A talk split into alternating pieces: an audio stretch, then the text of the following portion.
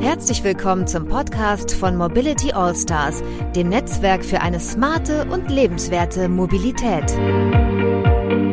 In unserem Podcast erfährst du, was Mobilitätsgestalterinnen und Gestalter gerade bewegt.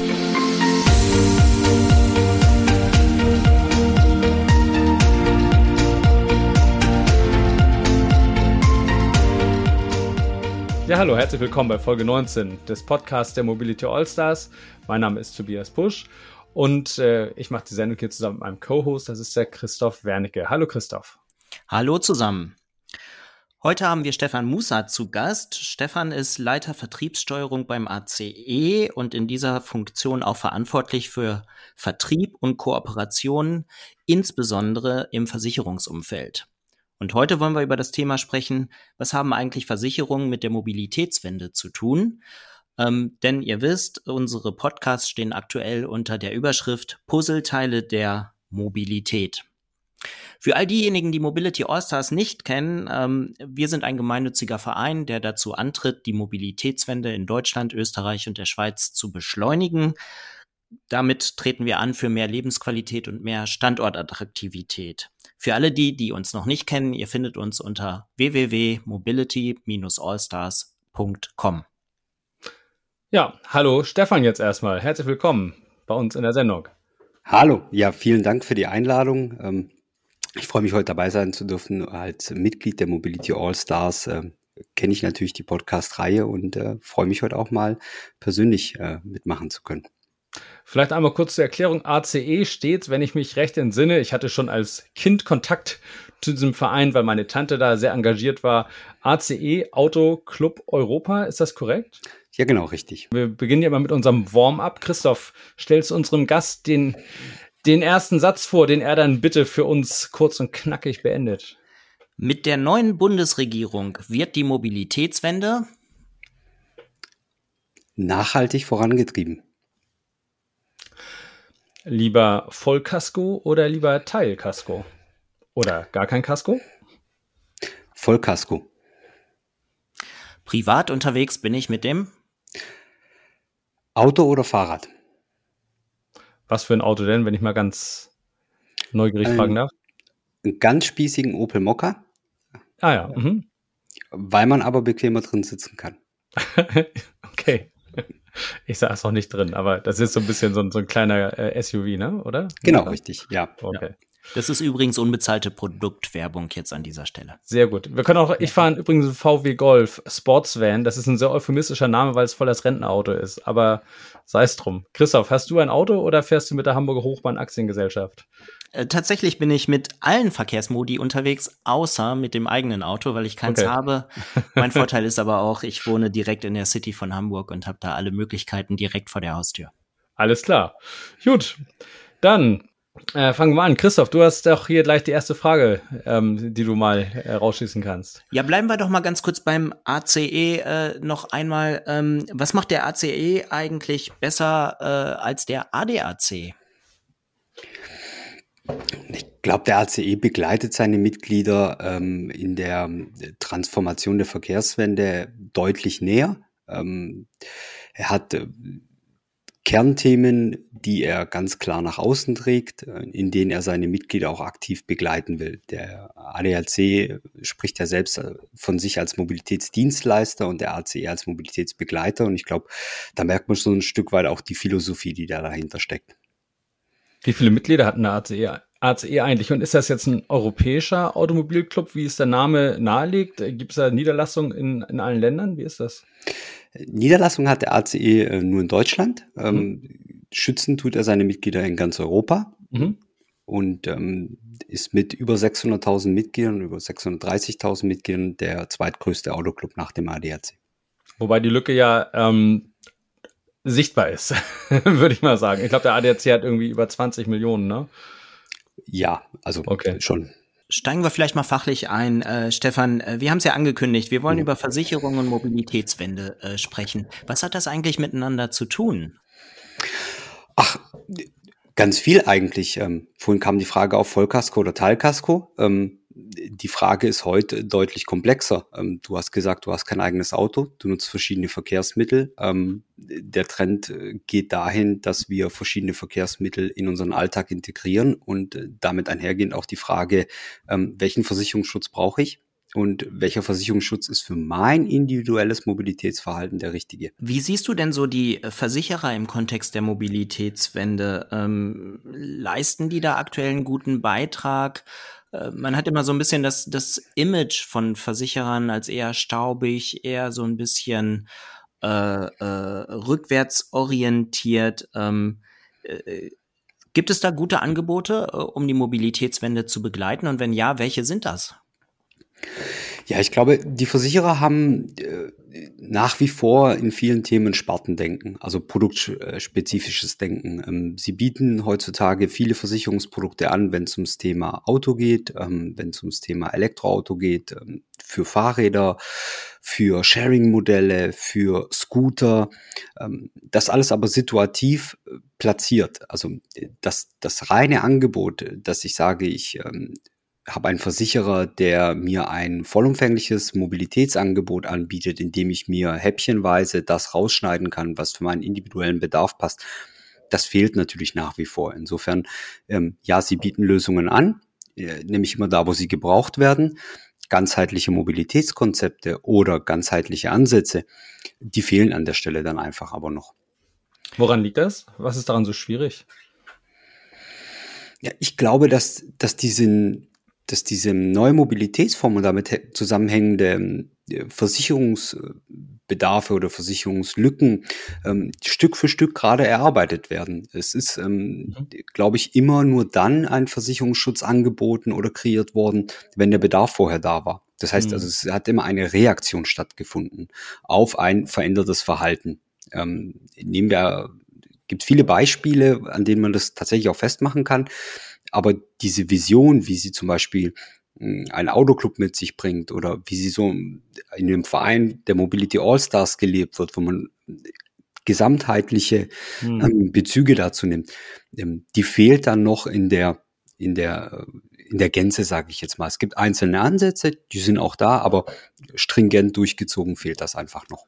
Das heißt, es muss so ein bisschen besser auch antizipiert werden, so was da kommt oder was mögliche neue Nutzungsszenarien sind oder was heißt das? Ich glaube, es muss gesamtheitlicher gedacht werden und mhm. nicht, nicht spartenbezogen. Ich mache es an einem anderen Beispiel fest. Ähm, du kannst eine Privathaftpflichtversicherung abschließen, eine Hausratversicherung, eine Glasversicherung, eine Wohngebäude. Mhm. Viele Versicherer sind irgendwann dazu hergegangen und haben gesagt, wir bieten dir ein Angebot an, das nennt sich Privatschutz. Mhm. In diesem Privatschutz kannst du wählen, welchen Versicherungsschutz du im Rahmen dieser Produktpalette brauchst. Mhm. Und ich würde mir wünschen, es gibt einen Privatschutz für die Mobilität, also einen Mobilitätsschutz. Und ich wähle mhm. die Bausteine, die ich benötige, nach meinem individuellen äh, Verhalten oder nach meinem individuellen Bedarf. Mhm. Hast du dafür vielleicht mal konkrete Beispiele? Ähm, ja, nehmen wir gerne zum Beispiel das Thema Fahrrad. Also die, das Fahrrad wurde seit jeher klassisch in der Hausratversicherung abgesichert ähm, mit x Prozent der Versicherungssumme. Und äh, es gab dann im Haushalt ein, zwei Fahrräder, vielleicht noch ein, ein kleines Fahrrad für die Kids oder dergleichen. Zwischenzeitlich kaufen sich die Leute E-Bikes in Wert von zweieinhalb, dreitausend Euro. Ähm, zwei Stück pro Haushalt bin ich locker bei 6.000 Euro. Ähm, das ist jetzt kein Wert mehr, den ich so nebenbei eine Hausratversicherung gegen Diebstahl versichere. Das ist ein Wert, der ein eigenes Risiko mit sich bringt. Ähm, dann rede ich über Fahrradversicherung im, im Vollkasko-Sinne. Das heißt, ich habe ähm, Unfälle mitversichert, ich habe äh, Vandalismus mitversichert, ich habe ähm, Explosionen mitversichert, weil ich elektrische Teile verbaut habe ähm, und komme so einfach ganz schnell in einen ganz anderen Versicherungsbedarf, eine ganz eigene eine Sphäre, die die nicht mehr Teil von etwas sein kann, sondern die plötzlich ihre eigene Daseinsberechtigung hat. Und das nimmt ja immer mehr Einzug in deutsche Haushalte auch mittlerweile. Und so wird an diesem Beispiel auch ganz klar, früher war es Teil von etwas, heute ist es tatsächlich ein eigener Kern. Vor allem ist es ja auch so, dass sich die äh, Bedeutung zum Beispiel eines E-Bikes von der eines Fahrrades durchaus unterscheiden kann. Wenn ich auf meine Frau schaue, die macht halt sämtliches individuelles Mobilitätsverhalten äh, mit dem E-Bike und nicht mit dem Auto. Das heißt, wenn dieses Rad auch ausfällt, dann ist das vielleicht auch ein viel größeres Problem als früher, wo man sagte, ja gut, ist halt das Fahrrad mal irgendwie kaputt oder weg oder so. Das kann man ja auch viel schneller ersetzen. Ja, ich, ich würde sogar so hergehen und sagen, es ist ja auch ein Bedürfnis der Menschen. Also wenn mein 200 Euro Fahrrad liegen bleibt, dann nehme ich das unter den Arm und schlepp's nach Hause. Wenn mein mhm. 3000 Euro Fahrrad irgendwo liegen bleibt, ähm, dann habe ich dazu ja einen ganz anderen Bezug, auch auf emotionaler Ebene, auch auf äh, sachlicher Ebene. Ähm, ich habe auch vielleicht eine ganz andere Erwartungshaltung. Wenn mein 200 Euro Fahrrad mal die Bremse nicht geht, dann sage ich mir selber Schuld, hast du nur 200 Euro bezahlt. Wenn ich ein 3000 Euro E-Bike habe und da geht die Bremse nicht, ähm, dann habe ich da eine ganz andere mhm. Erwartungshaltung an die mhm. Hilfestellung, an die Qualität, äh, an die äh, an, an, die Langlebigkeit auch dieses äh, dieses Produkts. Aber könnte man nicht zum Beispiel auch das anders sehen? Ich habe mal gehört, dass Leute gar keine Lust mehr haben auf große Pakete, sondern dass sie sich viel lieber individuell und fallweise absichern wollen. So nach dem Motto, ich habe eine App, äh, wenn ich ein, wenn ich irgendwie ein, ein Carsharing-Produkt nutze und mir reicht mhm. die Absicherung nicht aus und ich will die Selbstbeteiligung auf null reduzieren, klack, äh, buche ich dazu, kostet mich ein, zwei Euro vielleicht. Ist das nicht vielleicht auch eine Möglichkeit, wie sowas aussehen kann?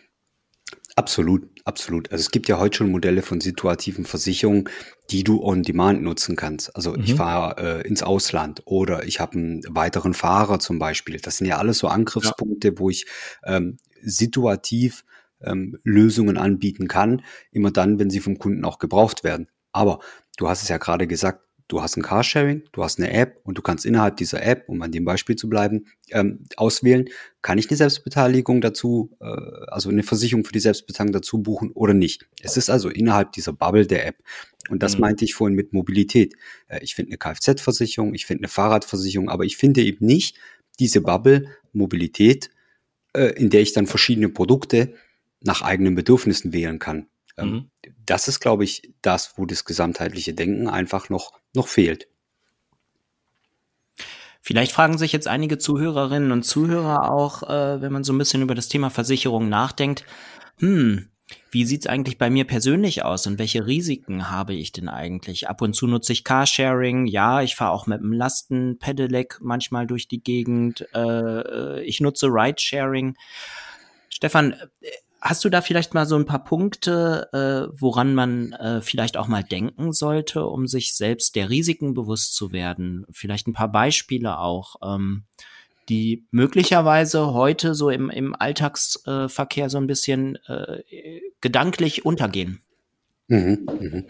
Ja, also ich glaube, da gibt's da gibt's tatsächlich, wenn ich wenn ich Shared Mobility nutze und bleiben wir doch gern mal genau bei diesem Punkt, weil ich glaube, das das hast du einfach sehr flächendeckend und das ist vielleicht ein Thema, wo Menschen sich auch keine Gedanken machen, weil sie äh, nutzen etwas, ähm, ähm, haben dafür unterschrieben, bezahlen dafür und machen sich nicht, nicht großartig Gedanken, wie es ja mit dem Versicherungsschutz aussieht. Es ist, glaube ich, ganz wichtig, gerade beim, äh, bei so einer Langzeitmiete, bei einem Auto aber mal zu prüfen, habe ich eine Selbstbeteiligung. Das mache ich beim Mietwagen, ist das eine Selbstverständlichkeit. Beim Auto-Abo gucken aber nicht alle hin. Ähm, dann zu überlegen, ähm, will ich diese Selbstbeteiligung im Schadensfall bezahlen? Wenn nicht, gibt es Versicherer, die bieten dir genau diesen Versicherungsschutz an, um diese Selbstbeteiligung im Zweifelsfall abzudecken. Ein anderes, glaube ich, sehr, sehr klares Beispiel ist auch ähm, beim Thema Sharing das Thema der Vertragsangelegenheiten. Ähm, viele Menschen ähm, sind über ihren Verkehrsrechtsschutz abgedeckt, wenn sie einen Unfall haben, im als Teilnehmer im Straßenverkehr etwas passiert.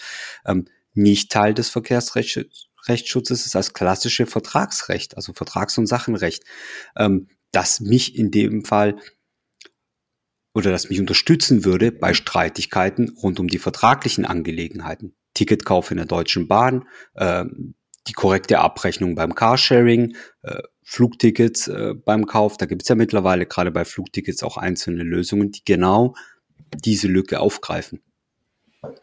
Okay. Du warst ja, äh, das kann man an der Stelle, glaube ich, auch sagen, als Referent bei der DKM dabei. Äh, für alle, die die DKM nicht kennen, das ist so Deutschlands größte Messe äh, für Versicherungsmakler, ursprünglich mal gedacht. Also die, das Who is Who der Branche präsentiert sich dort. Ähm, und da geht es ja auch um das Thema Mobilitätswende und Versicherungsschutz. Mhm. Ähm, Stefan, wie war denn so da dein Eindruck? Was können wir vielleicht auch zukünftig von den Versicherern erwarten? Ich glaube, dass die Versicherer sich schon sehr stark mittlerweile mit dem Mobilitätsthema beschäftigen. Noch auf Produktebene, aber das wird immer mehr verschmelzen, weil sie natürlich den ganzheitlichen Bedarf der Kunden erkennen. Und ähm, jetzt muss man natürlich auch dazu wissen, jeder Berater hat ja auch gewisse Pflichten im Rahmen der ganzheitlichen Beratung. Und die Versicherer wollen genau hierfür natürlich Lösungsansätze bieten. Was ich mitgenommen habe von der DKM, es gibt nahezu keinen der großen Versicherer, die sich nicht in einem eigenen Themenfeld mit dem Thema Mobility beschäftigen. Ähm, das merkt man schon ganz deutlich. Das haben alle auf der Agenda. Gerade so Trends wie äh, Wohnwagen, Camping, der seit Jahren ja ein, ein, boomender Markt ist. Hier setzen auch ganz viele an mit Lösungen und Ideen. Ähm, das muss man, glaube ich, jetzt noch äh, eben noch, noch stärker miteinander verzahnen, weil, wie ich auch sagte, Menschen haben halt einfach immer ein, ein, ein Mix-Verhältnis zu all diesen Themen. Aber es ist tatsächlich so, Mobilität wird bei den Versicherern äh, tatsächlich äh, immer stärker auch in den Fokus rücken. Ich muss mich gerade mal zurückerinnern. Äh, ich glaube, das ist schon knapp 15 Jahre her äh, und äh, ich habe es nie wirklich wahrgenommen in der Umsetzung. Es gab mal die Diskussion, dass, dass es doch fair wäre, dass Autofahrerinnen und Autofahrer je nach individuellem Risiko ihre Versicherungsprämie zahlen. Das heißt, der notorische Schnellfahrer äh, äh, oder die, die notorische Schnellfahrerin äh, mit permanenter Geschwindigkeitsüberschreitung zahlt dann einfach mal mehr als äh, der oder diejenige, ähm, die dann äh, äh sehr passiv und, und vorausschauend äh, fährt, ähm, so, so, eine, so ein verhaltensbasiertes Pricing. Ähm, Stefan, äh, was ist damit eigentlich passiert? Ähm, meines Wissens gibt es das immer noch nicht, oder? Doch. Jetzt, ich muss einmal kurz reingrätschen. Doch. Ähm, ich habe das. Ich habe so einen Tarif abgeschlossen jetzt gerade zum ersten Mal bei einer äh, namhaften deutschen Versicherung. Wir wollen ja keine Werbung hier machen, das ist die H.24 und ähm, da ist so ein kleiner, kriegst du einen kleinen Chip zugestellt, muss immer das Handy dabei haben, den Chip klebst du an die, an die, an die Windschutzscheibe und äh, der misst dann natürlich grob, äh, nehme ich mal stark an, Beschleunigungsverhalten, Kurvenverhalten und und und. Ne? So ganz generell, ob du eher so Rampensau bist oder defensiv. Und ähm, natürlich ich glaube, er misst auch, ob man das Handy benutzt während der Fahrt übrigens, egal ob das der Beifahrer ist oder nicht. Naja, egal. Also das kann natürlich immer auch nur ganz grob sein. Ne? Ich habe mich auch schon gefragt, ist das eigentlich gerecht? Weil wenn ich zum Beispiel das schaffe, an dem Zebrastreifen noch voll in die Eisen zu gehen, oder nicht, nicht mal am Zebrastreifen, an der Straße läuft jemand drauf, ich gehe voll in die Eisen, habe super reagiert und habe einen Unfall verhindert. Das wird mir möglicherweise als Malus äh, nachher angekreidet. Aber nach dem ersten Jahr mit dieser Lösung bin ich zufrieden. Ich bin auf 80 Prozent der Prämie, maximal 70 wären möglich darauf kann ich aufbauen. Ich bin nicht bestraft worden. Aber Entschuldigung, Stefan, du bist der Experte dafür. Ich habe nur ein Erlebnis dazu gehabt. Nein, vielen lieben Dank. Also ich glaube, noch besser kann man doch die Unterschiede gar nicht aufzeichnen. Äh, auf der einen Seite stellen wir fest, ja, es gab die Idee der Versicherer, sogenannte Telematiktarife einzuführen, die auf Fahr- oder äh, Fahrverhalten basierten äh, Parametern deinen individuellen Versicherungsschutz äh, berechnen. Dass das Thema in Deutschland nicht Fuß gefasst hat, zeigst ja du, lieber Christoph, indem du sagst, gibt's das überhaupt noch? Ähm, dass es einzelne Menschen gibt, die sich dafür interessieren, also dass es potenzielle Zielgruppen gibt, äh, hat uns Tobias gezeigt. Äh, die Telematiktarife der Versicherer sind deshalb nicht durch die Decke gegangen, weil die Menschen eher Nachteile für sich gesehen haben als Vorteile. Ähm, dabei ist ja eigentlich die die individuelle Preisberechnung einer Versicherung aufgrund deines individuellen Fahrverhaltens weder nachteilig noch vorteilig, sondern theoretisch ja nur gerecht, denn es wird ein individuelles Risiko betrachtet. Ähm, ist es also den Versicherern offensichtlich nicht gelungen, diese Vorteile, diese Mehrwerte, ähm, das gute Gefühl von Sicherheit ähm, so zu transportieren, dass der Nutzer sagt, ich habe ähm, ich hab dadurch einen Mehrwert sondern es ist einfach bei vielen als abschreckend, als äh, Kontrollmechanismus, als äh, ich, ich mache mich gläsern angekommen. Und das ist, glaube ich, so ein Image, mit dem haben die Versicherer ja grundsätzlich so ein Stück weit zu kämpfen. Mhm. Ich frage mich natürlich auch nach der Akzeptanz. Also ich habe mal gelesen, äh, wenn man in der Bevölkerung fragt, hey, äh, wie würdet ihr euch selbst einschätzen, wie ihr Auto fahrt? Ja? Alles Geisterfahrer außer mir besser als die andere Hälfte und dann der, der Großteil, also weit mehr als die Hälfte, sagt natürlich, hey, ich bin besser als, als irgendwie äh, äh die mehr, Mehrzahl der anderen. Ähm, und Tobias, ich würde mich natürlich auch äh, fragen, äh, wie würdest du damit umgehen, wenn du jetzt statt bei 80 Prozent bei 110 Prozent landen würdest? Ähm, es wäre ja zumindest erstmal erklärungsbedürftig, weil du würdest natürlich sagen, hey, ich bin super gefahren. Als, als erstes würde ich die Versicherung wechseln natürlich, aber ähm, dann das, ähm, ja, wie wird man damit umgehen? Ich meine, jetzt sind wir im Bereich, wo man das natürlich auch psychologisch betrachten kann. Die Frage ist, ob überhaupt irgendjemand da über 100 Prozent kommen kann. Ne? Vielleicht ist das versicherungstaktisch ganz schlau, dass alle das Gefühl haben, dass sie unter 100 Prozent landen. Denn wer über 100 ist, der steigt natürlich das Wort aus. Ist ja klar. Ähm, ich sehe das etwas ähm, äh, unemotionaler oder auch uneitler. Ähm, ich glaube, man sollte, also das führt am Ende ja dazu, dass man vielleicht sogar so fährt, wie man glaubt, dass die App das gut findet oder der Sensor das gut findet. Ob das jetzt am Ende des Tages ein gutes Fahrverhalten ist, das sei mal dahingestellt. Denn ähm, das ist, glaube ich, schon eher, eher relativ, relativ grob, äh, was da gemessen wird. Ich würde mir das, glaube ich, nicht zu Herzen nehmen, wenn die App dir sagt, du fährst schlecht, dann kann man mal drüber nachdenken, ob man vielleicht chronisch zu schnell fährt. Okay, so, das ist ja eine Sache, die, aber die weiß man ja in der Regel vielleicht auch, merkt man ja vielleicht auch an der Anzahl der Tickets, die man so sammelt im Laufe seines Autofahrerlebens. Aber alles andere, hey, die App, die kann das ja gar nicht beurteilen. Die App kann nur beurteilen, ob du dich entsprechend gröbster Regeln einigermaßen okay verhältst. Hm. Abgesehen davon bin ich natürlich ein super Autofahrer. ganz klar. okay, ähm, gehen wir und, vielleicht und, mal. Und vielleicht noch mal ganz kurz. Ich habe das auch so gesehen, dass natürlich die Versicherungen versuchen ja seit jeher äh, Tarife zu individualisieren, sage ich mal. Sie haben es nur bisher mit einem sehr groben Raster getan. Und ähm, das könnte natürlich auch sein, dass du da irgendwie aufgrund eines doofen Zufalls in eine blöde Gruppe reingerätst, wo die sagen, alles klar, das sind Bleifuß. Ähm, und so ein Tarif auf eine gewisse Weise ähm, führt das halt viel näher an die Realität nochmal ran. Also nicht an die absolute Wahrheit, aber es ist schon, wenn man so möchte, eine individuelle Beurteilung dann möglich. Und wenn man glaubt, man, man kann diesen, diese, dieser Beurteilung sozusagen dort, man kann da bestehen, dann ist das, glaube ich, eine super Sache. Ich glaube, genau das ist der Punkt. Also ich glaube, wenn die, wenn die Erkenntnis da ist, wenn die Einsicht da ist, wenn man es getestet hat, also wir erleben jetzt, Tobias hat diese Hemmschwelle überschritten und ist an sich für sich zufrieden. Aber ich glaube, die Hemmschwelle, das ist der Punkt gewesen, warum sich sowas bisher einfach nicht durchgesetzt hat.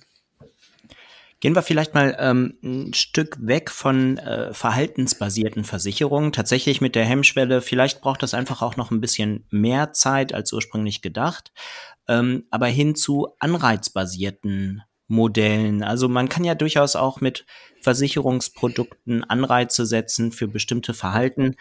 Und unser Podcast steht ja äh, unter der Überschrift ähm, Versicherung und Mobilitätswende. Was hat das miteinander zu tun?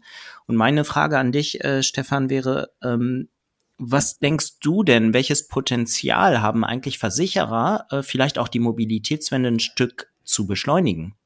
Also durch neue Policen, wo vielleicht auch äh, ein Verhalten gefördert wird, ähm, was so ein bisschen auf die Mobilitätswende einzahlt.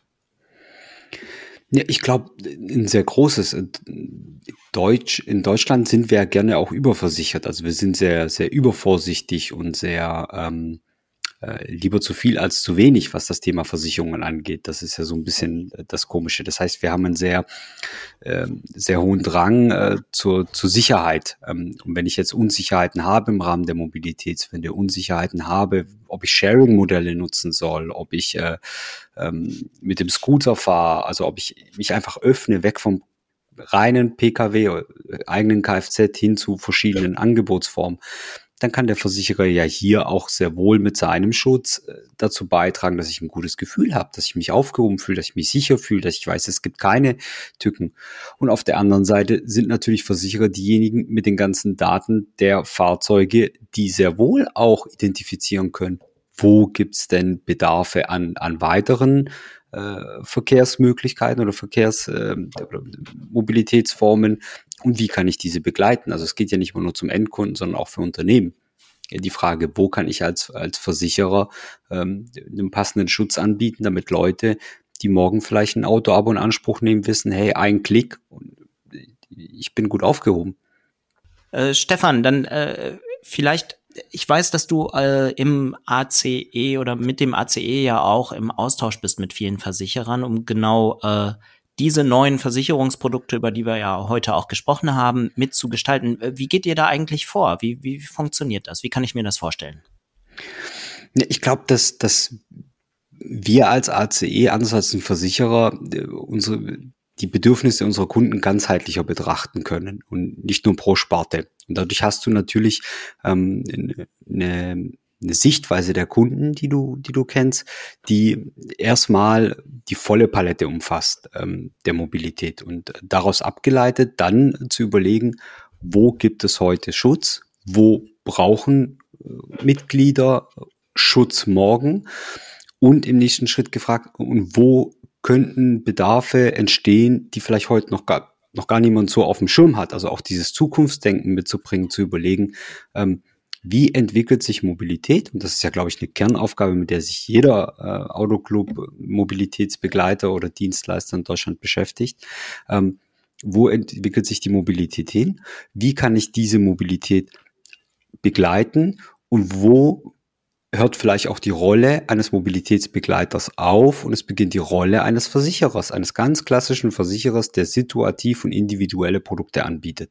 Ähm, und da glaube ich, ähm, hast du natürlich in unserem Fall einen ganz anderen Blick drauf, weil du die ganze Familie absicherst in ganz Europa. Du, du betrachtest das, Gesamtpaket und nicht einzelne Produkte oder einzelne äh, Situationen.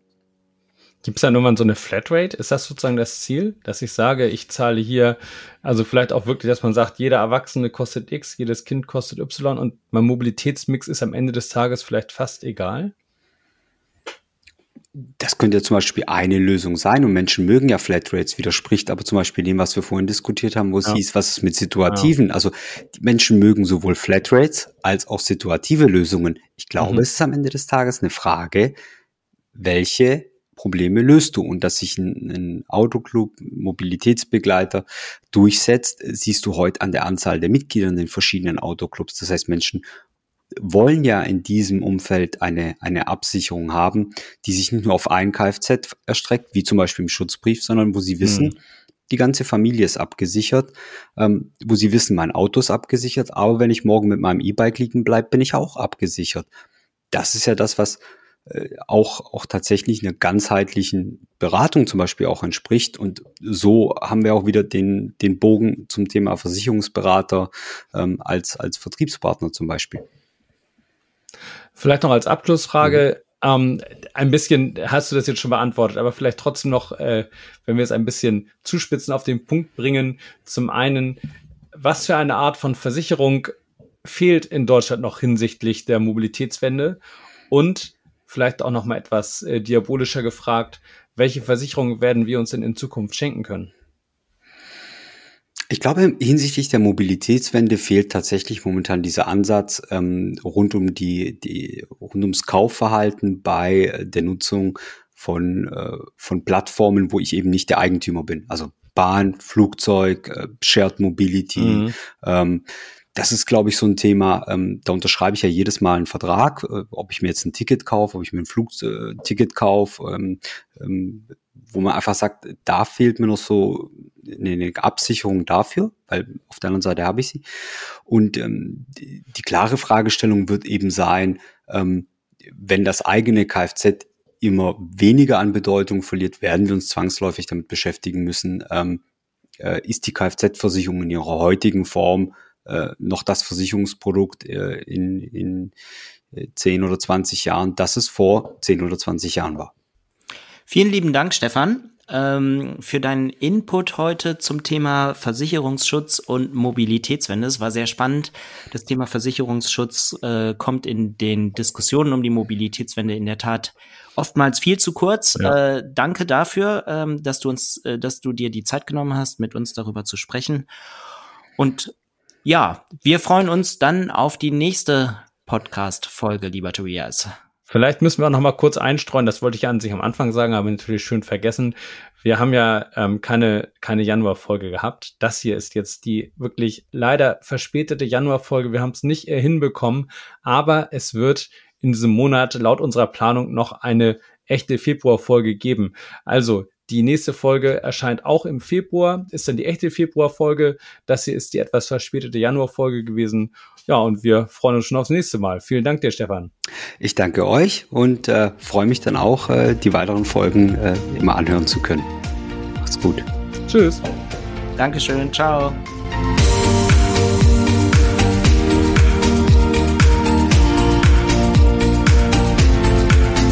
Möchtest auch zur Mobilitätswende beitragen? Dann bist du bei Mobility Allstars genau richtig. Werde Teil unserer Community und besuche uns unter www.mobility-allstars.com.